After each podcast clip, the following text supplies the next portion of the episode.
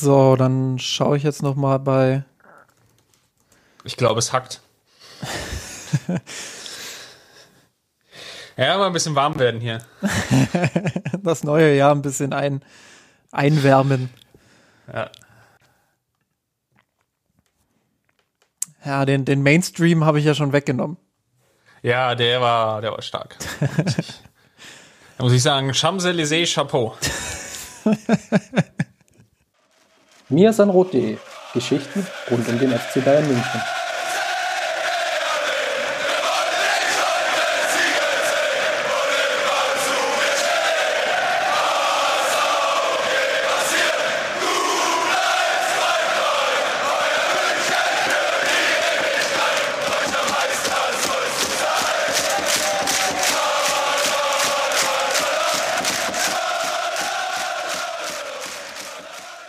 Servus und herzlich willkommen zum Mir sind Rot Podcast, Folge 183. Willkommen im neuen Jahr 2021. Mein Name ist Christopher Ramm und ich wünsche euch allen Hörern ein ja, wunderbares und vor allem gesundes, das steht ja immer noch im Mittelpunkt, Jahr 2021. Und mein Name ist Justin Kraft und natürlich auch von mir selbiges nochmal an alle HörerInnen. Ähm, ja, startet gut rein in das neue Jahr, den Umständen entsprechend, bleibt vor allem gesund und bleibt uns hoffentlich gewogen. Justin, wir haben ja eine kleine Weihnachtspause gemacht, so kann man das ja durchaus sagen. Ganz ähnlich zu den Profis, haben uns in die Eistonne gelegt. Passend dazu ging es ja auch dann am Sonntag in Berlin und du wohnst ja noch zumindest im Speckgürtel, wie man das so wunderbar nennt ähm, ja, weihnachtlich los bei uns oder äh, winterlich mit relativ viel Schnee. Und wir sind dann ja am 3. Januar beschenkt worden mit dem wunderbaren Eröffnungsspiel Bayern München gegen Mainz. Nicht als Rückrundenauftakt, wie man es ja so klassischerweise kennt, nach so einer ja, Weihnachtspause im Spielkalender, sondern eben auch Covid-bedingt versuchen wir ja noch die Hinrunde abzuschließen und für den FC Bayern ergibt sich ja jetzt durchaus die Chance und der ein oder andere mag sich das ja noch in Erinnerung rufen, sich jetzt in der Tabelle etwas abzusetzen. Die Konkurrenten haben jetzt zum Teil ja schon gegeneinander gespielt, beziehungsweise werden das jetzt noch tun. Also zum Beispiel vergangenes Wochenende im Spiel zuvor, Dortmund gegen Wolfsburg. Würde ich jetzt zwar nicht unbedingt als direkte, direkte Konkurrenten sehen, wobei Dortmund natürlich irgendwo da noch im Dummskreis ja mitgeschwommen ist. Und Jetzt am nächsten Wochenende zum Beispiel geht es ja ähm, Leipzig gegen Dortmund ähm, ja schon direkt wieder weiter mit dem nächsten Topspiel. Ähm, die Bayern müssen nach Gladbach. Das wird sicherlich auch eine spannende Her Herausforderung. Da werden wir sicherlich gleich nochmal drauf eingehen. Aber lass uns mal schauen, wie es jetzt gegen Mainz ging. Es war ja eigentlich, sagen wir mal, im Vorfeld einem Pflichtsieg erwartet worden. Und gerade auch unter der Maßgabe, wie Mainz in der Tabelle dastand, ich rufe es jedem nochmal in Erinnerung, ähm, Tabellen, äh, Tabellen 17. Aber eben jetzt relativ viele Trainerwechsel, Personalwechsel insgesamt, ähm, war von der Vorbereitung insgesamt nicht ganz einfach. Absolut. Ähm, also auf beiden Seiten war es von der Vorbereitung her nicht, nicht so einfach. Ähm, der FC Bayern konnte sich natürlich schwierig, das habe ich auch in der Vorschau so ein bisschen versucht zu skizzieren, schwierig auf den Gegner vor, vorbereiten, weil äh, du weißt natürlich nicht, wie, wie wollen die jetzt spielen. Und ähm, du hast auch so ein bisschen angedeutet, ähm, am Aufbruchweg in Mainz ähm, gab es eine kleine Aufbruchsstimmung mit äh, Christian Heidel, der, der zurückgekehrt ist, ähm, mit Martin Schmidt, der jetzt ähm, ja, als Sportdirektor dort fungiert. Ähm, Trainer wurde entlassen, ähm, Lichte. Und ähm, da wurde jetzt äh, ein Interimstrainer ja mit, mit angestellt, ähm, bevor dann wahrscheinlich, ich glaube, Svensson Jan, ist Jan jetzt Siebert, der aus dem, genau, Jan Siebert kam aus der, aus dem Nachwuchsleistungszentrum, ich glaube nicht in leitender Position, aber da als Trainer irgendwie angestellt. Ähm, dafür bin ich aber jetzt auch nicht gut genug bei Mainz drin. Und ähm, ja, Bo Svensson, der lange Zeit der Mainzer Karriere hatte oder dort gespielt hat, ja. ähm, ist jetzt Trainer bei Liefering die ja wiederum der Farmclub eines, ja, ähm, Konkurrenten der Bayern-Bundesligamannschaft sind, wenn ich das ganz richtig im Kopf habe. ähm, von dort ist er jedenfalls jetzt zurück an den Bruchweg gewechselt und ja, bei Martin Schmidt, ist jetzt auch wieder richtig im Kopf habe, ähm, war es ja sowieso spannend, weil er eigentlich lange Zeit deutet das darauf hin, dass sich ja Flick auf die ja, Schmidt als Trainer vorbereiten kann. Und dann kam es ja etwas überraschend, dass Schmidt in diese Sportvorstand, Sportrolle reinschlüpft. Genau. Und dementsprechend äh, schwere Vorbereitung. Ähm, ich glaube, wie gesagt, für beide Mannschaften, weil du bei Mainz natürlich auch nie weißt, was, was erwartet dich jetzt ähm, in dieser Phase. Du kannst natürlich aus dieser Aufbruchsstimmung viel mitnehmen und groß auftrumpfen in München. Du kannst natürlich auch das Pech haben, dass du in der Anfangsphase direkt unter die Räder gerätst ähm, und das dann eine ganz böse Nummer am Ende wird. Ähm, deshalb, ähm, ja, Heidel hat ja auch gesagt, ähm, er wollte jetzt Lichte auch nicht nochmal in, in dieses ähm, ja, in, in dieses Spiel in München schicken, weil er einfach von Anfang an das Gefühl hatte, ähm, es wird ohnehin mit ihm nicht weitergehen und ich glaube, da hätte man sich auch nur selbst neue Baustellen aufgemacht. Ähm, wenn Mainz, es brannte ohnehin schon lichterloh. Ja, ja, und wenn, wenn Mainz jetzt ähm, ähm, ja da tatsächlich was mitgenommen hätte in München oder gut gespielt hätte äh, mit Lichter als Trainer, dann hätte Heidel natürlich das Problem gehabt, er entlässt einen Trainer, der, der jetzt äh, irgendwie die Kurve zu kriegen scheint vielleicht. Ähm, ja, andererseits ähm, ist es auch für Lichte unschön, wenn er in München nochmal eine Packung kriegen sollte. Ähm, insofern denke ich eine faire Entscheidung davon von Mainz. Ähm, ja, und jetzt kommt ja anscheinend auch der, der Wunschkandidat, dementsprechend, ähm, ja, schwierige Vorbereitung für beide Teams gewesen. Ähm, nach dieser Pause, wie kommen sie da raus? Ähm, ich denke, die Anfangsphase hat da sehr, sehr viel ja, Antworten auch parat gehabt. Genau, lass uns vielleicht nochmal auf die Aufstellung schauen beim FC Bayern, weil aus meiner Sicht war das jetzt eine relativ interessante, gerade nach so einer langen Pause, weil sich dann Flick meistens immer dazu entschlossen hat, doch die erste Elf spielen zu lassen. Das haben wir gesehen, als es gegen Union Berlin ging, ähm, nach dem nach diesem ersten Lockdown, wenn man so will, also nach dem Comeback der Bundesliga. Das hat man gesehen äh, bei dem Vorbereitungsspiel für die Champions League, beziehungsweise dann auch das Champions League Rückspiel gegen Chelsea was natürlich auch einen gewissen sportlichen Wert hat, aber da hat Flick eigentlich auch jeweils immer volle Kapelle gesetzt und sich dezidiert für die erste Elf entschieden. Deswegen hatte ich schon das Gefühl, dass wir jetzt eventuell, ich will nicht sagen das einzige Mal, aber doch definitiv sehen, wen sieht er auf der jeweiligen Position vorne. Und es gab ja durchaus einige Baustellen. Und wenn ich jetzt mal schaue, vor allem in der Abwehr, hat er sich für die Variante Davis, Alaba, Boateng, Pavard entschieden. Heißt umgekehrt, sowohl Süle, der ja die letzten Spiele Rechtsverteidiger gespielt hatte, als auch Lukas Hernandez, der für mich jetzt ein gutes, kein überragendes, aber glaube ich ein gutes Spiel gegen Leverkusen gemacht hatte, saßen beide erstmal wieder draußen. Hat dich das insofern überrascht oder ist das jetzt, oder anders oder provokanter gefragt, sehen wir hier noch so diesen Triple-Bonus für diese Viererkette und nicht so sehr das Leistungsprinzip, weil dann könnte man sicherlich, glaube ich, über den einen oder anderen Namen diskutieren. Ja, definitiv. Ähm, ich bin immer kein Freund von, von, dem, von dem Begriff Bonus, ähm, auch wenn du im Kern dessen, was du meinst, natürlich recht hast. Ähm, natürlich hat Flick ein gewisses Grundvertrauen den Spielern gegenüber, die in der letzten Saison für ihn die Leistungsträger waren. Und ähm, da zählt natürlich ein Jerome Boateng rein, da zählt natürlich ein David Alaba rein, da zählt aber auch ein Benjamin Pavard mit rein.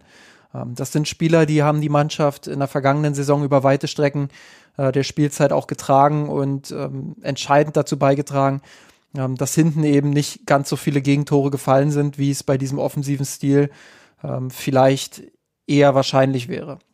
Und ähm, da kann ich die Trainerperspektive schon auch nachvollziehen, zu sagen, ähm, ich vertraue denen, dass sie mit Spielpraxis dann wieder dahin kommen, ähm, wo sie, wo sie eigentlich sein sollten. Und Flick hat ja auch oft genug in der Hinrunde gesagt, ähm, oder angedeutet, dass gerade die Viererkette eine Baustelle ist, ähm, die er sehr ungern angeht, ähm, wo, er, wo er ungern rotiert, wo er aber zwangsweise durch Verletzungen, durch äh, Müdigkeit viel rotieren musste und was äh, dazu geführt hat, dass die Mannschaft sich hinten nicht so richtig einspielen konnte.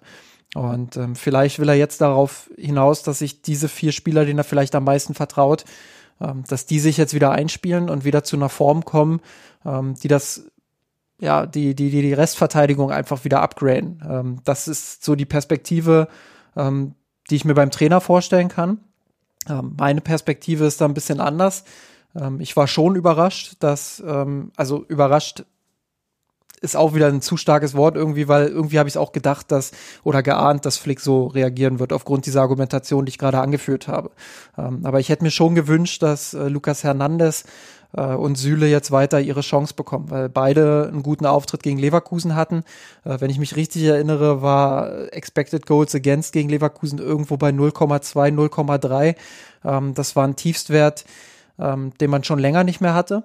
Ähm, interessanterweise. Genau, es, gab, es, gab, genau dieses eine Gegentor durch die Standardsituation, klar, da kann man sicherlich drüber sprechen. Andererseits ne, hatten wir auch in dem Podcast, als wir über das Leverkusen-Spiel gesprochen haben, so einen haut Schick jetzt auch nicht in 10 von 10 Fällen immer rein.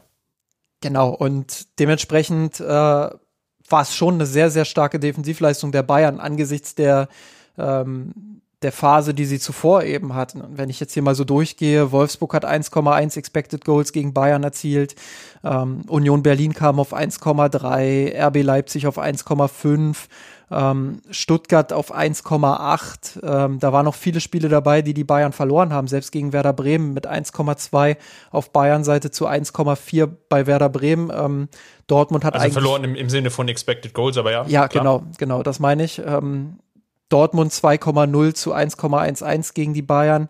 Ähm, also das, das sind schon ziemlich, das ist schon eine ziemlich deutliche Sprache und da konnte man nicht unbedingt damit rechnen, dass sie ausgerechnet Leverkusen, die ja nun auch einen sehr guten Run hatten, ähm, dass sie die bei 0,3 halten. Und da hätte ich äh, an Flicks Stelle schon gesagt, okay, die Abwehrleistung war gut. Ähm, da rüttel ich jetzt auch erstmal nicht dran. Und auch wenn dann gestandener Spieler wie David Alaba, ähm, dem er sehr vertraut, der für ihn auch ein wichtiges Puzzleteil in der Trippelsaison war, der auch ein Abwehrchef ohne Frage ist und war, ähm, da hätte ich dann an Flickstelle gesagt, okay, in dem Spiel probieren wir es jetzt einfach mal ohne Alaba ähm, und stellen die Viererkette genauso auf, wie wir es gegen Leverkusen gesehen haben. Ähm, ja, das, das hätte ich einfach von ihm ein Stück weit mehr erhofft, ähm, weil ich schon glaube, dass, dass gerade die Viererkette aktuell ähm, die wichtigste Baustelle ist, um hinten äh, wirklich auch mal wieder ein bisschen mehr Ruhe reinzukriegen, ähm, die Restverteidigung einfach auch besser aufzustellen. Ähm, und da hast du mit Süle und Hernandez vielleicht auch einfach ähm, nicht nur mehr Tempo, sondern auch ein bisschen mehr Zweikampfgeschick aktuell, als es ähm, bei Boateng und Alaba der Fall ist. Dann im Mittelfeld, ähm, um die Aufstellungsdiskussion vielleicht nochmal zum Ende zu bringen. Ähm, Tolisso neben Kimmich, Kimmich klar, dass er wieder zurückgekommen ist, das war, glaube ich, ein No-Brainer. Bei Tolisso war es dann, glaube ich, so erklärt worden, dass Goretzka nach wie vor Probleme mit seiner, ich glaube, es ist immer noch die Wade, ähm, hatte. Ähm, kam dann ja aber auch zur Halbzeit. Ähm, gehen wir mal davon aus, dass ähm, ja, Goretzka dann eigentlich die, die gesetzte Position ist. Gut und vorne fehlt eben oder fehlte Kingsley Coman mit der Verletzung aus dem Leverkusen-Spiel. Da war es dann aber auch für mich klar, dass er dann ähm, Sané bringt, alleine. Ähm, also Flick ist dann, glaube ich, aus meiner Sicht auch zu sehr Menschenversteher, dass er dann nicht irgendwie Douglas Costa reinwirft, ähm, sondern schon auf Sané vertraut und der soll ja auch ganz gute Trainingseindrücke gehabt haben. Und ähm, auch wenn wir vielleicht jetzt gar nicht mehr so sehr auf seine Leistung zu sprechen kommen, ich glaube, insgesamt hat er ein gutes Spiel gemacht. Ähm, waren ein, zwei unglückliche Szenen dabei, keine Frage. Aber das Tor zum 2-2 super erzielt. Ansonsten sehr aktiv, versucht auch defensiv im, im Rahmen seiner Möglichkeiten dann mitzuarbeiten. Ähm, das war schon eine Steigerung, also eine Leistungssteigerung bei ihm im Vergleich zu den letzten Wochen. Definitiv. Ähm, ich möchte noch mal zur Viererkette gerade ergänzen, weil mir das im Nachhinein jetzt gerade noch so eingefallen ist. Ähm, ich meinte jetzt mit Viererkette genauso aufstellen, äh, meinte ich jetzt nicht, dass Alaba und Boateng raus sollen. Mir war schon klar, dass, dass Boateng auch gegen Leverkusen gespielt hat.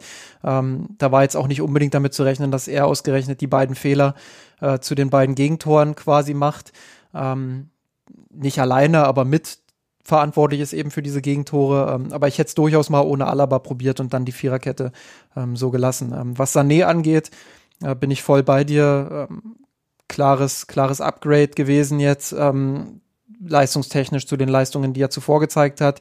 Ähm, ich bleibe auch dabei. Also dass äh, die Sorgen um Sané werden mir im Moment ein bisschen zu sehr überhöht. Kingsley Coman hat das jetzt in einem Interview ähm, nochmal ganz gut über ihn gesagt, der wird auch noch ein bisschen Zeit brauchen. Das geht nicht von heute auf morgen, ähm, sich komplett neu an dieses System anzupassen. Bayern spielt anders als Manchester City ähm, und da braucht er eben mehr als zwei, drei, vier Tage oder zwei, drei, vier Wochen, ähm, selbst mehr als zwei, drei, vier Monate. Ähm, und ja, je länger er beim FC Bayern spielen wird, je mehr Zeit er auch bekommt, sich an dieses System zu gewöhnen, ähm, umso mehr wird er auch seinen Wert für den FC Bayern unter Beweis stellen. Und ähm, ich beobachte jetzt nicht erst seit dem Mainz-Spiel, sondern auch schon zuvor, ähm, dass er sehr engagiert ist, dass er auch versucht, mit nach hinten zu arbeiten. Und ich glaube, ähm, das ist schon mal viel wert. Ähm, klar geht da immer noch ein Stück mehr, was die Arbeit gegen den Ball angeht. Ähm, aber ich, ich beobachte da schon Fortschritte und ähm, ich sehe das keinesfalls so pessimistisch, ähm, wie ich das das ein oder andere Mal auch in den sozialen Netzwerken wahrgenommen habe. Ähm, ich glaube schon, dass die Bayern da noch viel Freude an ihm haben werden. Dann lass uns mal schauen, was Mainz gemacht hat und dann darüber dann direkt ins Spiel einsteigen. Mainz mit einem, würdest du es 4-4-2 nennen oder 4-4-2 Grundformation, aber definitiv, glaube ich, mit einer Raute. Ich glaube, da sind wir uns auf jeden Fall einig. Ja, Raute auf jeden Fall, ähm, zumindest phasenweise. Ähm, ich würde es eher 4-3-3 nennen. Ähm, und zwar haben die Mainzer auch manchmal mit einer flachen 3 vorne attackiert, aber der Mittelteil hat sich dann häufiger doch mal nach hinten fallen lassen und dann war es eher ein 4-3-1-2, also so eine Raute halt im Mittelfeld. Ähm, also ganz flexibel so zwischen, zwischen 4-4-2 Raute und, und 4-3-3. Ähm, auf jeden Fall gerade in der Anfangsphase mit viel Euphorie in die Allianz Arena auch gekommen. Ähm, über die Mittellinie hinaus viel gepresst. Ähm, genau das versucht, was viele Gegner gegen die Bayern im Moment versuchen.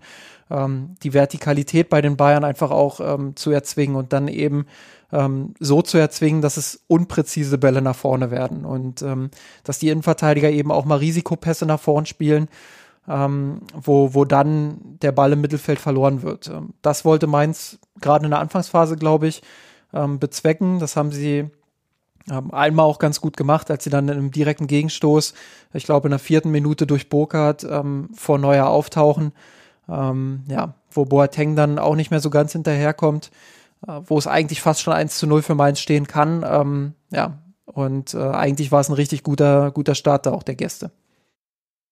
Ja, was die Raute eben gut gemacht hat, war, dass, also einerseits eben, wie du es jetzt gerade beschrieben hast, zu erzwingen, ähm, dass es aus dem, den, den Spielaufbau aus dem Abwehrzentrum herausgeben muss. Das ist ja jetzt auch nichts Neues ähm, gegen die Bayern. Aber gleichzeitig hat es Tolisso und Kimmich sehr gut aus dem Spiel rausgenommen. Ich glaube, Tolisso kann man sicherlich danach nochmal separat besprechen, aber gerade bei Kimmich war es natürlich schon schwierig. Ähm, oder sagen wir mal, die Erwartungshaltung ihn war natürlich vielleicht sogar noch höher, dass er dem dem Spiel ähnlich wie gegen Leverkusen sogar noch mehr den Stempel aufdrücken kann. Ähm, das lag halt am Anfang natürlich an diesem Rautenkonstrukt, das Mainz ihn dann auch sehr gut zugestellt hat und er gar nicht so viele Aktionen hatten, hatte. Aber dadurch gab es eigentlich viel Platz auf den Flügelpositionen, ähm, gerade für die Offensive jetzt gedacht. Und da waren Davis und Pavard mit viel Licht und Schatten unterwegs. Jetzt ähm, relativ lange nach dieser Formulierung gesucht. Ähm, das war ähm, ja, schwierig und dadurch wirkt dann natürlich wieder dieser Übergang, ne, Mittelfeld, Angriffstrippel, wirkte wieder sehr hölzern. Dann hat sich Lewandowski versucht, viel fallen zu lassen. Der hat das, glaube ich, sehr gut erkannt. Hat dann, ist immer wieder auch gerade auf die rechte Flügelbahn ausgewichen, weil er ja diesen Platz gesehen hat und er schon ein sehr spielintelligenter Spieler ist. Und das war sicherlich ein Problem, gerade in der Anfangsphase. Wobei man sagen muss, insgesamt, hat das Spiel meinen Erwartungen entsprochen. Also Burkhardt, klar, die eine Chance, okay. Ähm, ich will nicht sagen geschenkt, aber das kann man, glaube ich, analysieren. Auf der anderen Seite hatten die Münchner dann im Nachfolgenden relativ viele Möglichkeiten und hatten das Spiel dominiert, wäre jetzt vielleicht auch das zu starke Wort, konnten aber sich die ein oder andere Schusschance herausspielen. Ich glaube, Tolisso hatte zwei gute Abschlüsse. Ähm, Sané wird einmal oder hat eine gute Chance, die Sanchis noch halbwegs auf der Linie klärt. Also das waren so ein paar gute Möglichkeiten, wo es dann auch mit ein bisschen mehr Spielglück dann auch die Münchner Führung gibt und dann läuft das Spiel sicherlich auch anders. Ähm, genau, also die, die Devise von, von Mainz war natürlich, äh, die Außenverteidiger ähm, der Bayern so ein Stück weit freizulassen und sie dann unter Druck zu setzen und äh, die diagonalen Wege eben zu versperren. Damit kam vor allem Pavard überhaupt nicht klar, ähm, hatte überhaupt keinen Impact, äh, was, was sein Passspiel anging. Ähm, Davies, ja, war jetzt auch nicht unbedingt äh, extrem viel besser als Pavard. Ähm, hat durch seine Schnelligkeit und seine, seine Dribblings natürlich noch den, den ein oder anderen Vorteil ihm gegenüber. Ähm, aber die beiden waren halt äh, gut rausgenommen. Ähm, und auch deshalb, weil natürlich im Zentrum die Wege versperrt waren. Die beiden Halbraumspieler der Raute ähm, haben sehr clever agiert, haben äh, die Angebote, die dort Kimmich und Tolisso gemacht haben, äh, sofort zugelaufen. Im Zentrum hast du ein Dreieck dann vorne gehabt, ähm, was die Innenverteidiger und äh, den, den jeweiligen sich anbietenden Sechser äh, gut rausgenommen hat. Ähm, das war jetzt auch nicht das erste Mal, dass die Bayern gegen eine Raute mindestens Anfangsprobleme hatten. Ähm, das hat man gegen Salzburg beispielsweise auch schon gesehen, die die Raute auch schon gut gespielt haben und Bayern da ins Schwitzen gebracht haben. Ähm, das hat man in der vergangenen Saison übrigens gegen den nächsten Gegner Gladbach ähm, auch gesehen. Ähm, die haben auch mit einer Raute in der ersten Halbzeit zumindest gespielt. Ähm, damals hat interessanterweise auch Kimmich als Rechtsverteidiger gespielt und war einer der äh, Schlüssel dafür, diese Raute von Gladbach auch gut zu knacken. Erst als Gladbach dann umgestellt hat, ähm, wurde das Spiel dann äh, ja ein bisschen offener und ähm, schwieriger auch für die Bayern. Ähm, am Ende haben sie es sogar noch verloren. Ähm, aber ja, also erneut Raute, wieder das ein oder andere Problem. Ähm, wieder war Kimmich dann in der zweiten Halbzeit der Schlüssel, aber da kommen wir dann später drauf zu sprechen. In der Anfangsphase ähm, war Kimmich noch nicht allzu oft zu sehen, aber das lag weniger an ihm als eher daran, äh, dass die Mannschaft als Ganzes nicht so richtig äh, eine Lösung gefunden hat, ähm, ja, das dann auch wirklich entscheidend zu knacken. Wobei, man muss es auch so sagen, wie du es gesagt hast, es gibt vier, fünf Szenen, in denen die Bayern in Führung gehen können, teilweise sogar müssen. Also Tolisso hat zwei hundertprozentige Chancen. Ähm, Sané zweimal die Möglichkeit, ähm, die Führung zu erzielen. Ähm, da, da war schon einiges dabei. Und eigentlich hatte ich so zwischen der 10. und der 30. Minute eher das Gefühl, ähm, das ist jetzt so ein Spiel, was nicht überragend ist von den Bayern, was sie aber jetzt unter Kontrolle haben, ähm, wo sie das 1-0 erzielen werden. Und wenn das 1-0 dann fällt, äh, dann wird das Spiel so runterlaufen. Ja, und äh, dann kam dieser eine lange Ball von Mainz 05. Genau, von Latza wo sich Boateng verschätzt.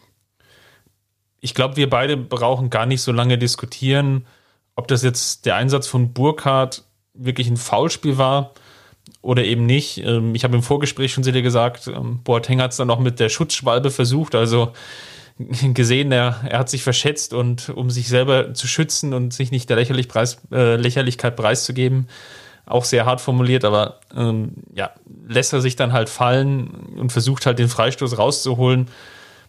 Ich glaube, in Zeiten des wie äh, das Video Assistance und das war ist es, glaube ich, ähm, ja, schwierig, weil es natürlich dann immer auch diese Zeitlupenwahrheit gibt und so. Da kann man sich, glaube ich, bei Colinas Erben und dann auf Twitter oder auch beim Blog, dann, den sie auf NTV betreiben, ähm, durchaus mal belesen. Ähm, gibt da sehr schöne Infos dazu, aber kurzum, aus meiner Sicht war es eher kein Foul. Ähm, klar können wir dazu, verstehe ich natürlich auch die Aufregung des einen oder anderen Bayern-Fan, der natürlich sagt, äh, wenn Lewandowski so reingeht, bekommt er das Ding abgepfiffen, aber ja, ja, so, so what.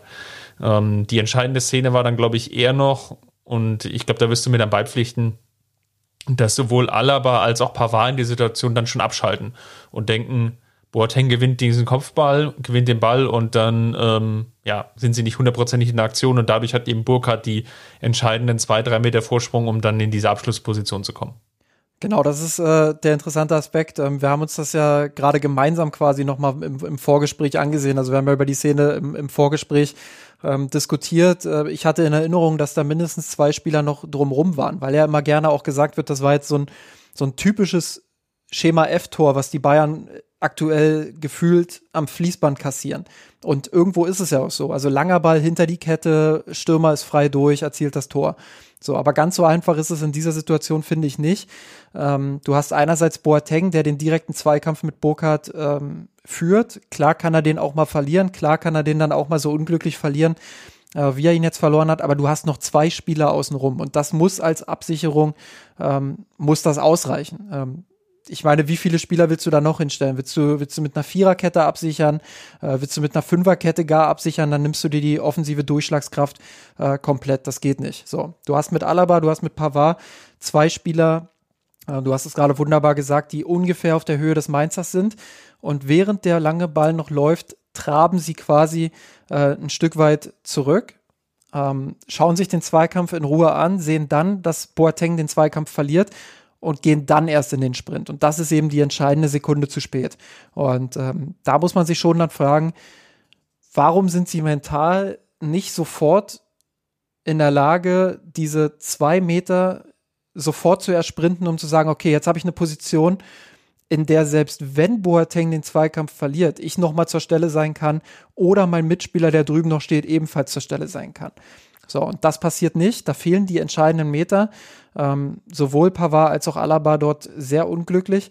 Ähm, und deshalb würde ich ja auch nicht vom Schema F sprechen wollen. Ich glaube, die Absicherung war gut, aber die Umsetzung, also die, die taktische Absicherung war gut, aber die Umsetzung dieser Taktik ähm, war dann dieser, an dieser Stelle eben äh, ja, sehr mangelhaft und äh, das darf dir dann eben nicht passieren. Und dass du dann dieses Tor wieder so kassierst, ähm, ich kann da schon verstehen, dass das dann äh, mit der Geschichte dessen, was, was halt in den letzten Spielen so passiert ist und welche Gegentore der FC Bayern so bekommen hat, dass da bei dem einen oder anderen dann äh, wieder in den Kopf kommt, ah, dieses offensive Spielsystem, du kassierst ein Gegentor nach dem anderen, wann macht denn der Flick endlich mal wieder was? Aber in der Szene finde ich es schwer, Flick wirklich einen Vorwurf zu machen, ähm, weil diese drei Spieler müssen eigentlich ausreichen, um diesen einen Burkhardt dann zu verteidigen ähm, und das Gegentor zu verhindern. Dann Knapp zehn Minuten später kam ja sogar das 2 zu 0 dann für Mainz aus einer Standardsituation. Abermals war Boateng involviert, indem er dann im Mittelfeld gegen Burkhardt, ähm, gleiches Duell, dann etwas resoluter in den Zweikampf geht und dann das Foul gegen sich bekommt. Es gibt Freistoß. Das war, glaube ich, sogar so eine Szene, wo ich kurz dachte, ähm, es gibt einen Platzverweis, weil Boateng schon so halb letzter Mann war und ähm, ja, das, das wirkte, ähm, ja, ich glaube, in einer oder anderen Szene hätte es da sicherlich gelb gegeben.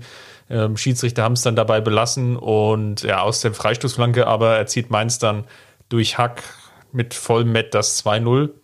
Ist auch wieder so eine Szene, wo man sich natürlich hinterher fragt, okay, das sind jetzt natürlich dann solche Tore, die, ich habe es ja vorhin bei Schick schon angesprochen, wo, wo man so das Gefühl bekommt als Fan und ähm, als, als, als Bayern-Anhänger, zurzeit gelingt den Gegnern dann auch immer relativ viel im, im Abschluss. Ähm, so ein Kopfballtor aus, wie viel waren es? 16, knapp fast 18 Meter.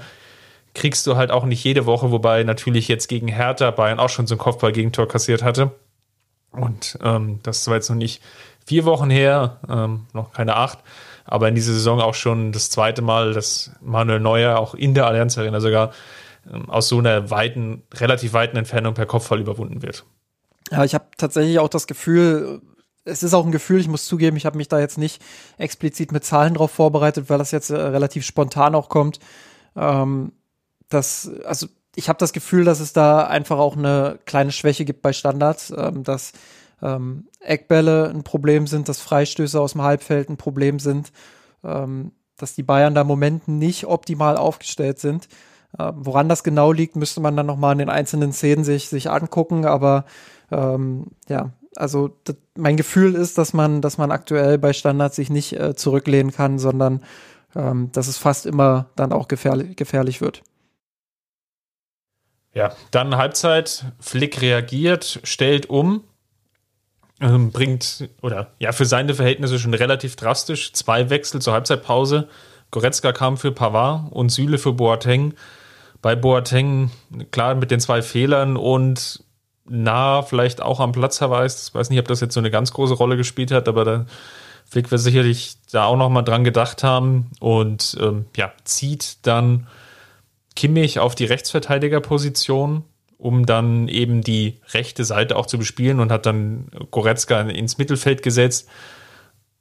Das sah, glaube ich, in den ersten Minuten okay aus, aber auch wiederum Mainz dann mit der ersten großen Chance wieder im Spiel und Neuer rettet ja, glaube ich, noch so in der 48 Minuten. Das wird dann so im, im Nachhinein in der Nachberichterstattung ging das etwas unter, dass Neuer ja nochmal einen Ball gehalten hat und an den Pfosten gelenkt hat. Ja. Ja, das war äh, nochmal so ein Sekundenschlaf, wie ich es formuliert habe, ähm, direkt nach der Pause.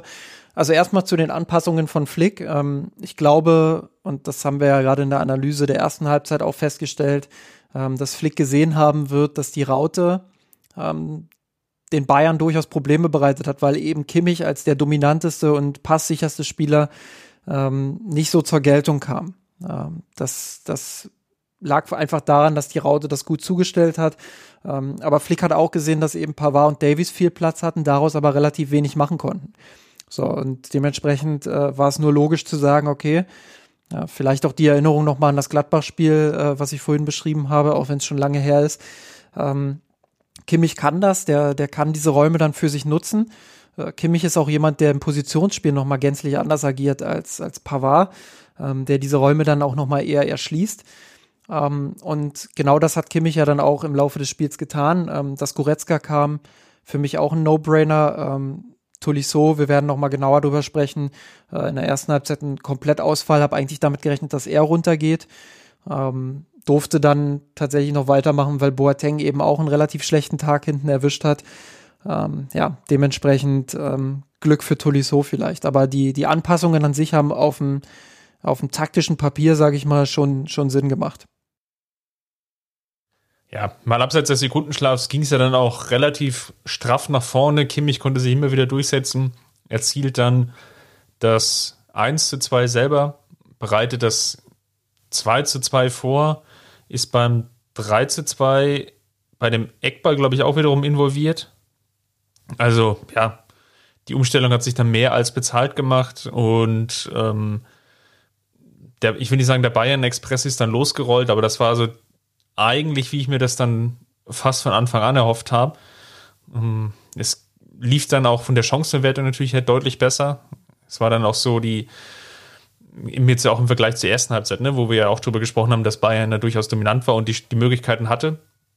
War es jetzt hier in der zweiten Halbzeit eher so, dass diese ja, guten Gelegenheiten, also klar, der Kimmich-Kopfball war natürlich eine, äh, eine hundertprozentige, aber zum Beispiel das 2 zu 2 von Sané, den trifft er halt auch nicht in jedem Spiel ähm, so mit dieser Häufigkeit und so präzise ins untere Eck und wird dann noch so sträflich allein gelassen. Ähm, das war sicherlich eine gute Möglichkeit, aber das war jetzt keine herausragende ähm, Tormöglichkeit, die irgendwie über eine, eine Kombination entstanden ist, sondern einfach eine Einzelaktion.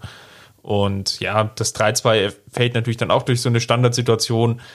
Also kurzum, was will ich sagen, die Chancenwertung hat dann hinten raus auch gepasst, so dass sich die Münchner dann auch in der Höhe dann, glaube ich, auch verdient da durchgesetzt haben. Ja, und ähm, die Umstellung hat sich halt auch dahingehend bezahlt gemacht, dass man einfach eine bessere Absicherung äh, für Ballverluste hatte. Also ich habe es schon so ein bisschen angedeutet, Kimmich ist im Positionsspiel ein bisschen intelligenter als das, äh, was Pavard anbietet. Ähm, was meine ich damit? Kimmich geht immer auch ganz gerne die, die, den Weg dann absichernd in, in die ballfernen Zonen quasi in den Halbraum. Also der bietet sich zentraler an. Der hat so diese Mittelfeldorientierung. Ähm, es ist nicht ganz so krass, wie es mal unter Guardiola war, dass, dass er ein komplett einrückender äh, Rechtsverteidiger ist.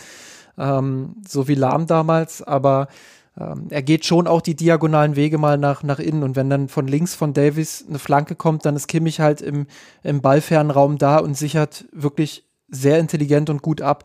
Ähm, ich glaube, ein Problem der Bayern auch in der ersten Halbzeit und in vielen anderen Spielen in dieser Saison ist, ähm, dass sie bei Flanken, und wir beide wissen ja zu unserem Leidwesen, dass die Bayern nicht wenige Flanken schlagen, ähm, dass sie da nicht immer gut sind in der Besetzung für zweite Bälle. Also wenn, wenn der Ball abgewehrt wird, ähm, dann, dann sind sie nicht sofort mit Druck da, um den zweiten Ball dann auch wieder zurückzuerobern und dann vielleicht sich eine Chance äh, rauszuarbeiten.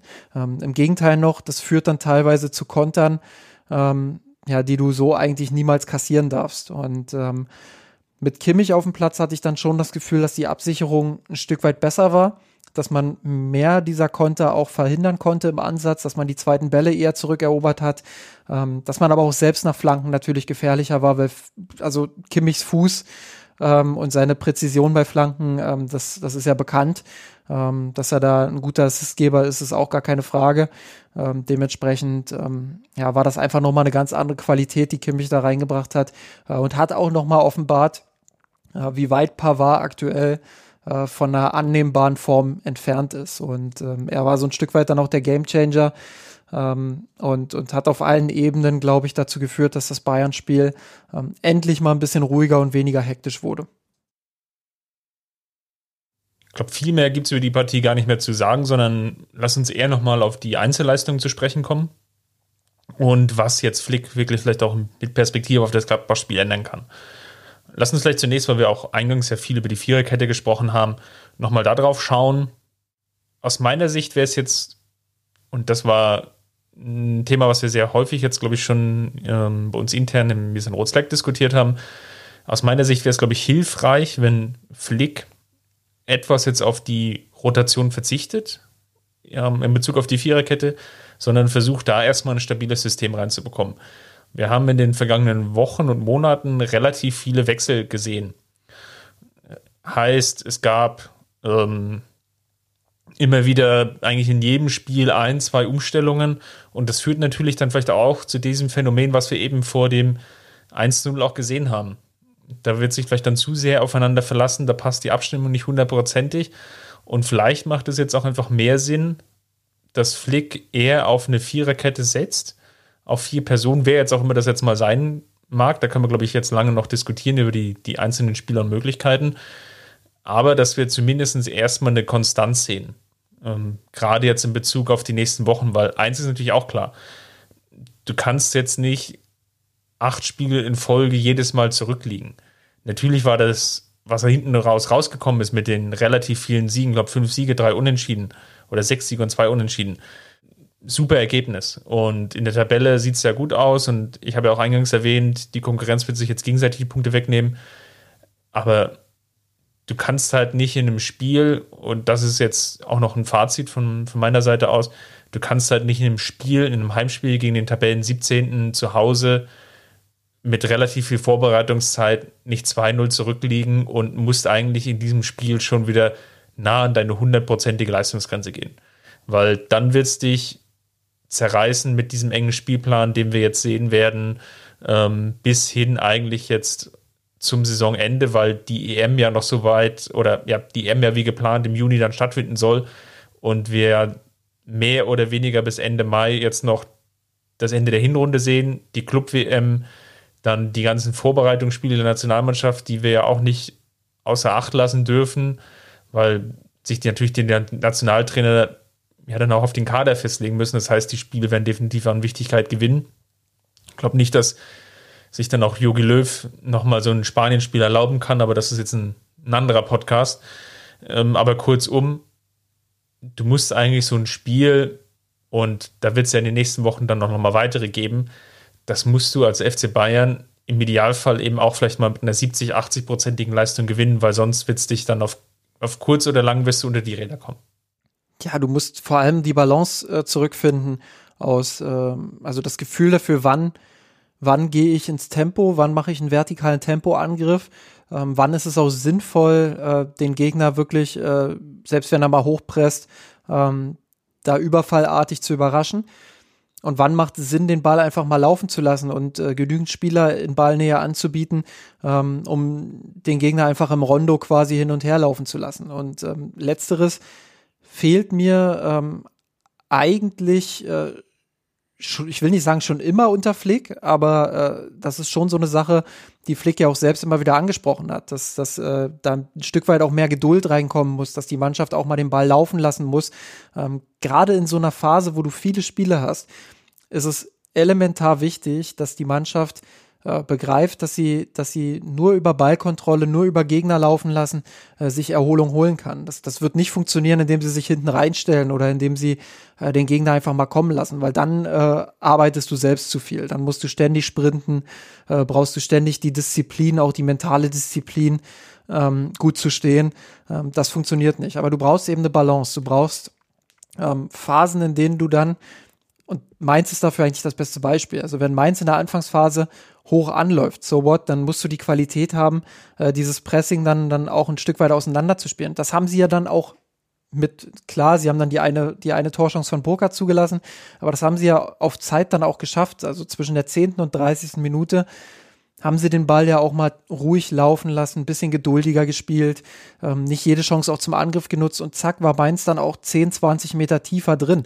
Ähm, das macht es dann vielleicht nicht einfacher, Tore zu erzielen, aber es gibt dir persönlich ein bisschen mehr Zeit, äh, ein bisschen mehr Erholung auch, ähm, den Ball laufen zu lassen. Und das ist das, was mir aktuell im Bayern-Spiel einfach ähm, komplett fehlt. Und das, äh, ja, das, das, also komplett fehlt ist vielleicht auch falsch, aber, aber was mir halt zu teilen fehlt, sagen wir es so. Ähm, das liegt eben auch, und darüber wollten wir jetzt sprechen, ähm, ja, an individuellen Leistungen, äh, wie deren beispielsweise von Benjamin Pavard, was ich gesagt habe vorhin, ähm, dass er nicht in der Lage ist, über sein Passspiel äh, wirklich Akzente zu setzen, obwohl er ja schon den Raum hat, obwohl er gegeben durch die Raute des Gegners ähm, Platz hat, Aktionen zu setzen. Und ähm, Ja, stattdessen sind das dann eben solche Spieler wie Pavard, ähm, die aktuell eher noch den individuellen Fehler machen und den Gegner einladen. Und ähm, das zerreißt hier eben auch immer wieder dann äh, das taktische Konstrukt. Absolut. Ich glaube, Pavard ist wirklich einer der bisher größeren, wenn ich sogar, äh, ja, ich will nicht sagen der größte, aber sicherlich einer der, der Verlierer der laufenden Saison, weil er es einfach bisher nicht geschafft hat, eigentlich über den kompletten Verlauf der Saison und bei anderen Spielern, wie zum Beispiel Leroy Sané oder auch vielleicht ein Serge Gnabry, kann man sicherlich nochmal einzelne Spiele, Akzente, Highlights herausnehmen. Und bei ihm fehlt es aber. Und, und gerade die letzten Wochen waren ja durchaus schwierig. Und ich meine, es muss schon relativ, also anders formuliert, wenn Flick sich schon dazu entscheidet, in so einem Spiel wie gegen Leverkusen dann Niklas Süle als Rechtsverteidiger aufzustellen, dann unterstreicht es, welchen Stellenwert gerade Benjamin Pavard hat. Und er hat jetzt wieder die Chance bekommen gegen Mainz und konnte sie abermals eigentlich nicht nutzen. Und ist natürlich schon auch, sagen wir mal, ein Haifischbecken der FC Bayern. Das muss man, glaube ich, ähm, so sagen. Da wird erwartet, dass die Spieler Leistung bringen. Da kannst du sicherlich auch mal eine schlechte Phase von 1, 2, 3, vielleicht auch mal vier Spielen haben, aber eine schlechte Phase, die nicht wirklich erklärbar ist über Monate, das ist, das hält keinen Spieler lange beim FC Bayern aus. Das zeichnet natürlich auch die Münchner aus, deswegen sind sie auch so erfolgreich, weil sie dann eben auch knallharte Entscheidungen treffen, ähm, sich dann vielleicht auch von Spielern zu trennen oder dann eben die entsprechende Position anderweitig zu besetzen. Aber Pavard muss natürlich aufpassen. Ähm, er hat sich, glaube ich, ein gewisses Standing erarbeitet, war Teil der Mannschaft, die das Triple gewonnen hat, hat da eine tragende Rolle gespielt. Auch wenn er jetzt im Champions League K.O.-Turnier ähm, ja, nicht gespielt hat. Aber er muss natürlich wieder in dieses Leistungszentrum oder in dieses Leistungsniveau, in dieses Spektrum kommen. Und ich kann aktuell nicht so wirklich ergründen, woran das jetzt wirklich liegt. Ähm, sind das jetzt noch Nachwehen von dieser Verletzungspause? Ich kann es mir eigentlich gar nicht so lange vorstellen oder nicht so vorstellen, weil sie schon relativ lange zurückliegt. Ähm, liegt es an den vielen wechselnden Partnern? Liegt es vielleicht auch in der Belastung insgesamt? Also da gibt es so ein paar offene Fragezeichen, die ich für mich selber noch gar nicht so beantworten konnte. Da hast du jetzt aber deinen, deinen inneren Kahn mal gechannelt, ne? Ähm, indem du, indem du sagst, der FC Bayern ist ein Haifischbecken und da gibt es immer Druck. Ähm, ja, es ja. ist also, äh, ich meine, einen gewissen Punkt, also da, da, ist einfach auch was dran. Und ja, natürlich. Ich glaube, das erklärt auch diesen Erfolg dieser Mannschaft. Und das erklärt halt auch, warum du bei einem Spielstand von 0 zu 2 gegen Mainz zu Hause dann nicht aufgibst, sondern das Spiel noch drehst. Klar, absolut. Da bin ich auch voll bei dir. Und ähm, ich glaube auch, dass jetzt die Phase kommt, ähm, in der man äh, wirklich anfangen kann, dann auch ähm, und anfangen sollte, auch über, über die Rolle von Pavard ähm, und auch die Position insgesamt im Kader zu diskutieren. Ähm, ab jetzt ist so der Zeitpunkt, jetzt zählt's, jetzt äh, hast du die äh, gefühlt die Rückrunde, ist ja immer noch die Hinrunde, aber gefühlt hast du jetzt die Rückrunde. Ähm, jetzt kommen die entscheidenden Spiele, die entscheidende Phase. Ähm, und da zählt es natürlich auch in so einer komplexen Situation. Und, und klar kannst du alles anführen. Äh, Verletzungen, äh, Spielplan. Ähm, du hast das Triple gerade erst gewonnen. Es ist schwer, sich mental dann nochmal zu, zu motivieren. Ähm, diese ganze Situation bietet ja genug ähm, in Anführungsstrichen Ausreden, die ich gar nicht als Ausreden bezeichnen will, sondern äh, schon auch als valide Argumente. Ähm, aber jetzt kommt eben dann die Phase, ähm, wo du, wo du als FC Bayern dir natürlich auch selbst den Anspruch lieferst, ähm, trotzdem zu liefern, abzuliefern und die Leistung zu bringen. Und ähm, wenn Pavard das jetzt in den nächsten Wochen nicht schafft, ähm, ich bin noch lange nicht so weit zu sagen, ähm, ja, das, das ist hoffnungslos, aber äh, wenn er das in den nächsten Wochen nicht schafft, ähm, dann brauchst du A, eine Lösung und musst B mal darüber diskutieren, was du dann nächste Saison machst. Ähm, weil du hast jetzt mit äh, Saar natürlich jemanden geholt, äh, wo du die Hoffnung hattest, äh, beziehungsweise die realistische Erwartungshaltung auch hattest, dass er ähm, als Backup funktionieren kann, sprich, dass er in so einzelnen Spielen mal auf Pokalniveau oder auf unterem Bundesliganiveau äh, aushelfen kann, um Pavard die entscheidenden Pausen auch zu geben. Ähm, aber ich glaube nicht, dass irgendjemand beim FC Bayern damit gerechnet hat und ich würde mich da persönlich auch einschließen. Ich habe damit auch nicht gerechnet, äh, dass Pavard in, in so ein Leistungsloch fällt. Und ähm, damit hast du jetzt natürlich äh, das Problem, dass da sich eine Baustelle auftut, ähm, über die du für die kommende Saison dann mal äh, nachdenken musst. Ähm, und ich glaube, diese Diskussion, ähm, ja, die, die wird sich jetzt in den nächsten Wochen eventuell ein Stück weit verschärfen. Ähm, und jetzt kommt auch der Zeitpunkt, wo man darüber äh, mal debattieren muss. Das gleiche gilt natürlich auch für Tolisso, der ja schon immer eine schwierige Phase hat beim FC Bayern. Ähm, witzigerweise, wir hatten ja den Adventskalender und bei der Recherche bin ich dann nochmal so drauf gestoßen. Ich habe das 24. Türchen über Verratti geschrieben und ähm, den ein oder anderen Artikel aus der damaligen Zeit dann noch nachgelesen. Dem Internet sei Dank, das vergisst er Gott sei Dank nicht. Und ähm, kannst du es ruhig sagen, wie, du, wie, wie es war? Das Weihnachtsfest war für dich dann versaut. ich konnte dann nochmal schön nachlesen und bekam es dann nochmal aufs Brot geschmiert, dass ja ähm, die Chance bestand, Verratti zu verpflichten. Ähm, der FC Bayern aber die hohe Ablöse nicht zahlen wollte, beziehungsweise Verratti sicherlich vielleicht auch einfach nur nochmal einen neuen Vertrag, mehr Geld oder was auch immer rausverhandeln wollte sei es drum, aber man sich dann für die Lösung für Tolisso entschieden hat. Und das war jetzt so die, die zwei Spieler, die im Raum standen. Das war natürlich noch vor der Phase, als Kimmich dann auch ins Mittelfeld gerückt ist. Also kurzum, da ist viel Wasser der Isar runtergeflossen und viele Dinge haben sich natürlich auch verändert. Aber die Hoffnung bei Tolisso bestand natürlich schon, dass er als Box-to-Box-Player, der sicherlich ein ganz anderer Spielertyp ist, auch als Verratti, das Spiel der Bayern prägen kann, ähm, so wie es jetzt auch lange Zeit Goretzka getan hat. Und man ja eigentlich jetzt dachte, okay, der kann auf einem ähnlichen Niveau agieren. Wie Goretzka hat sicherlich auch das ähnlich viel Talent. Kann sie sicherlich jetzt in Nuancen nochmal unterscheiden, wo da vielleicht der ein oder andere dann noch, noch Vorteile hat. Aber bei ihm geht es natürlich auch, dass er aufpassen muss, dass so ein Spiel im Mittelfeld nicht einfach so komplett an ihm vorbeiläuft, wie es jetzt in der ersten Halbzeit passiert ist. Und er macht ja teilweise auch viele Dinge richtig, wie er sich zum Beispiel dann angeboten hat bei den zwei Schusschancen, da ist er gut nachgerückt. Müssen jetzt nicht drüber reden, muss mindestens ein Tor, wenn nicht sogar zwei Tore machen.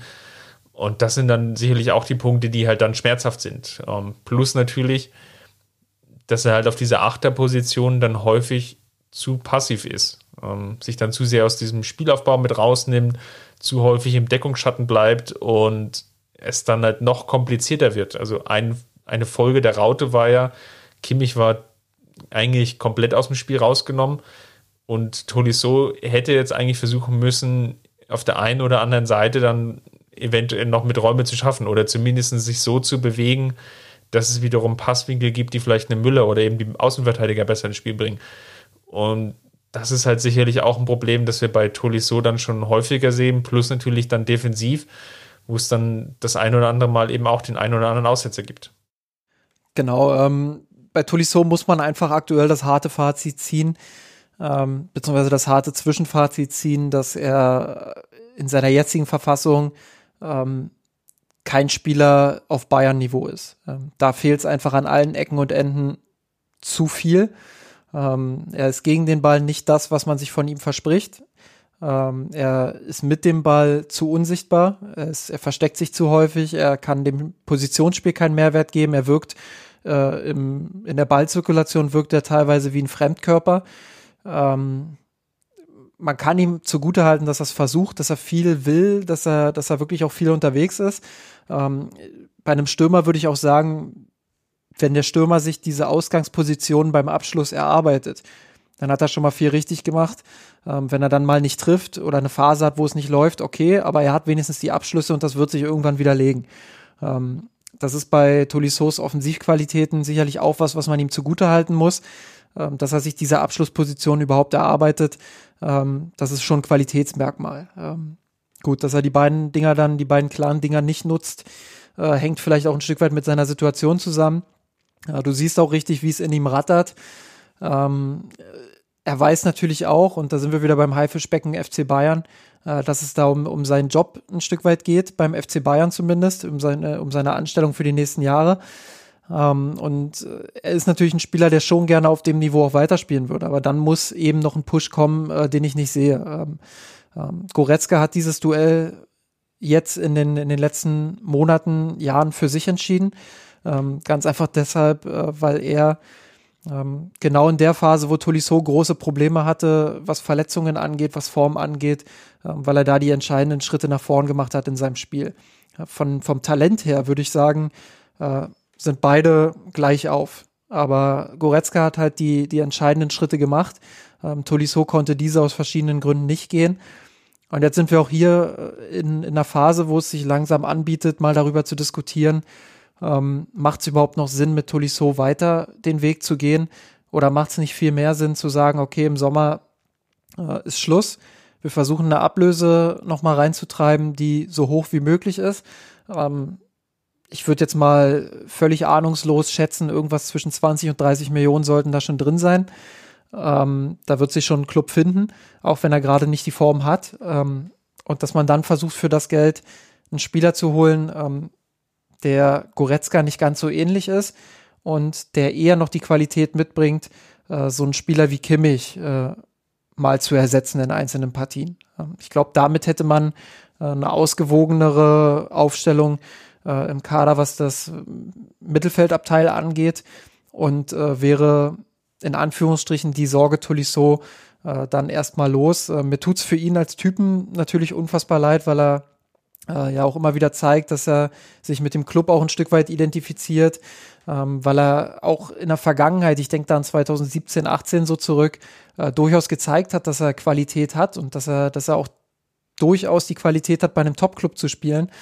Ähm, aber ich glaube, dass äh, mit Goretzka da einfach ein Konkurrent auf seiner Position ist, äh, den, er, den er nicht knacken wird. Beziehungsweise wo er das Abendrücken verlieren wird. Dann lass uns mal zum Abschluss zu den Gewinnern und Verlierern der Woche kommen. Wer war denn dein Gewinner der Woche? Äh, mein Gewinner der Woche war äh, abermals Josua Kimmich. Ich habe ja im letzten Podcast und ich habe gesehen, äh, ich bin ja jetzt äh, wieder auf Twitter zurückgekehrt quasi, nachdem ich eine kleine Pause eingelegt hatte über äh, die Weihnachtszeit und zwischen den Jahren quasi. Ähm, habe ich gesehen, dass da auch nochmal diskutiert wurde über die, über die Aussage, die ich da getroffen habe. Ähm, aber ich stehe nach wie vor dazu. Also für mich ist Kimmich aktuell der beste Mittelfeldspieler der Welt. Ähm, unfassbar, wie er mit seiner, mit seiner, allein mit seiner Aura, würde ich fast schon sagen. So diese ganz großen Spieler haben ja immer so eine, so eine gewisse Aura, die kannst du aufstellen und du merkst, wie alle um sie herum besser werden, einfach weil sie da sind, quasi. Und das sehe ich bei Kimmich auch und äh, das finde ich einfach unfassbar beeindruckend. Jetzt kann man natürlich auch sagen, okay, erste Halbzeit war jetzt nicht ganz so viel von Kimmich zu sehen. Ähm, das ist auch richtig, klar. Ähm, aber äh, gerade was er dann in der zweiten Halbzeit äh, geliefert hat, wie er sich da auch positioniert hat, äh, wie er von rechts immer wieder nach innen als zusätzlicher Mittelfeldspieler agiert hat, ach, das war wirklich eine Augenweide und ähm, es ist unfassbar, was er für ein Gamechanger für den FC Bayern ist und ähm, ja, das, das äh, finde ich einfach immer wieder schön anzusehen und deshalb ist er für mich abermals der Gewinner der Woche. Dem ist gar nicht so viel hinzuzufügen. Ich würde als meinem Pick mit Manuel Neuer gehen. Es ging etwas unter, glaube ich, in der Partie, dass Neuer ja, wie vorhin schon erwähnt, an einer Stelle das 3-0 verhindert und natürlich in der vierten Minute auch schon den ganz frühen Rückstand. Und wenn ich das jetzt mal zusammenfasse, gut, Mainz hatte dann noch diesen krassen Lattenschuss von Quaison, der aber eher, eher so Abteilung Sonntagsschuss war würde ich das jetzt mal so runterbrechen, dass Mainz vier Großchancen hatte und zwei davon konnte Neuer wirklich exzellent rausholen. Und es ist natürlich jetzt auch wirklich so, es hat sich in den letzten Wochen, Monaten schon angedeutet, dass Neuer trotz aller vielen Gegentore gar nicht daran schuld hat, sondern eher das Gegenteil der Fall ist, dass er noch das Schlimmste oder ja, noch höhere Anzahl an Gegentoren ja wirklich verhindert. Und ähm, ich hoffe einfach mal für ihn, dass in den nächsten Wochen dann doch die ein oder andere, ja, wie, wie sagt man so schön, so das Clean Sheet, also die, die Null, die weiße Weste nochmal hinzukommt. Zu gönnen wäre es ihnen angesichts der ganzen Leistungen in den vergangenen Wochen und Monaten. Auch da wenig hinzuzufügen. Ähm, überragend, in was für einer Form er sich jetzt befindet. Ähm, ja, und das er auch nicht erst seit gestern, sondern, sondern schon auch jetzt wieder über einen sehr langen Zeitraum absolute Lebensversicherung des FC Bayern. Ähm, dann komme ich jetzt mal zum, zu meinem Verlierer der Woche. Ähm, ich habe es gerade ja schon so ein bisschen auch, oder wir haben es schon im, im, Podcast so ein bisschen analysiert. Äh, da gibt es so zwei, drei heiße Kandidaten. Ähm, ich würde mich anschließen an das, was ich, was ich gerade eben erst über Tolisso gesagt habe und ihn deshalb auch ähm, als Verlierer der Woche nehmen und gar nicht mehr so viel hinzufügen. Dann mache ich es mir auch einfach und nehme Pavard, wobei sich sicherlich auch andere noch leicht angeboten haben. Aber es ist jetzt einfach wirklich so. Um, ähm, die Hoffnung war jetzt da, dass er gegen Mainz zumindest wieder eine grundsolide Partie liefert, in der er nicht negativ abfällt. Das ist ihm nicht gelungen. Und ja, dann wird es halt wirklich sehr schwierig, da nicht als Verlierer der Woche zu gelten. Von daher, Benjamin Pavard, so leid es mir tut. Ähm, da würde mich nochmal interessieren und da jetzt auch mit Blick auf das Gladbach-Spiel vielleicht, ähm, wäre es vielleicht sinnvoll, ich glaube, das hängt auch so ein bisschen von der Ausrichtung äh, der Gladbacher ab, ob sie jetzt wieder Raute spielen, so wie damals, ähm, oder ob sie was anderes sich ausdenken, um die Bayern zu stoppen. Ähm, wäre es da sinnvoll, Kimmich von Anfang an als Rechtsverteidiger spielen zu lassen? Wie ist da deine Position? Das ist eine wirklich sehr schwierige Frage, weil du natürlich dann auch die Kontrolle im Mittelfeld sehr weit aufgibst, weil du eben keine Alternative zu Kimmich hast. Rocker scheint es nicht zu sein. Da haben wir ja häufig genug schon darüber diskutiert.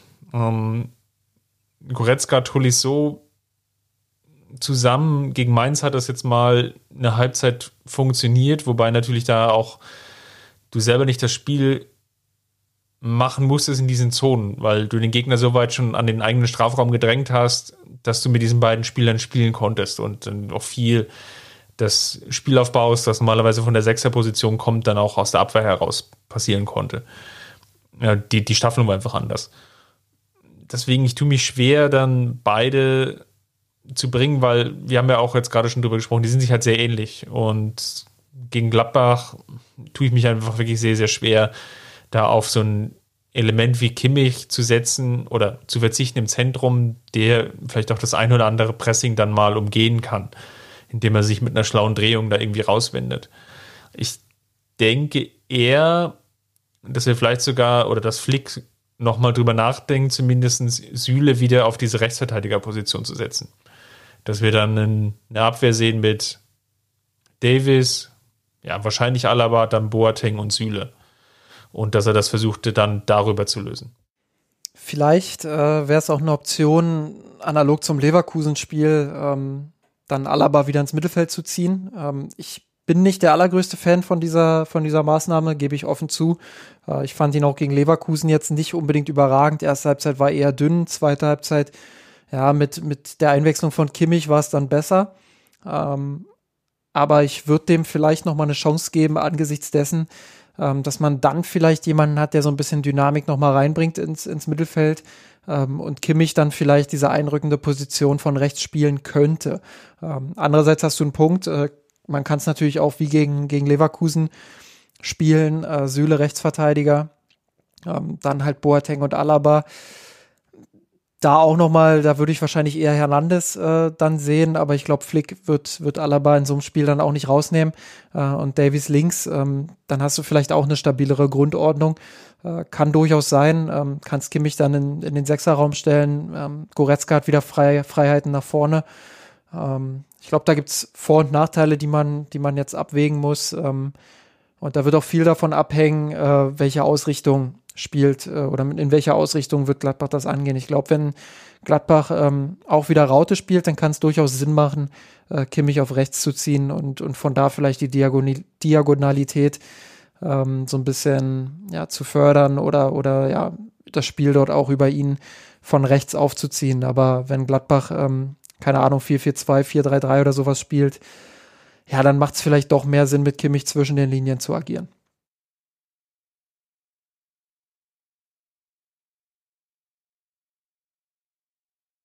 Gut, dann würde ich sagen, haben wir es wieder für heute.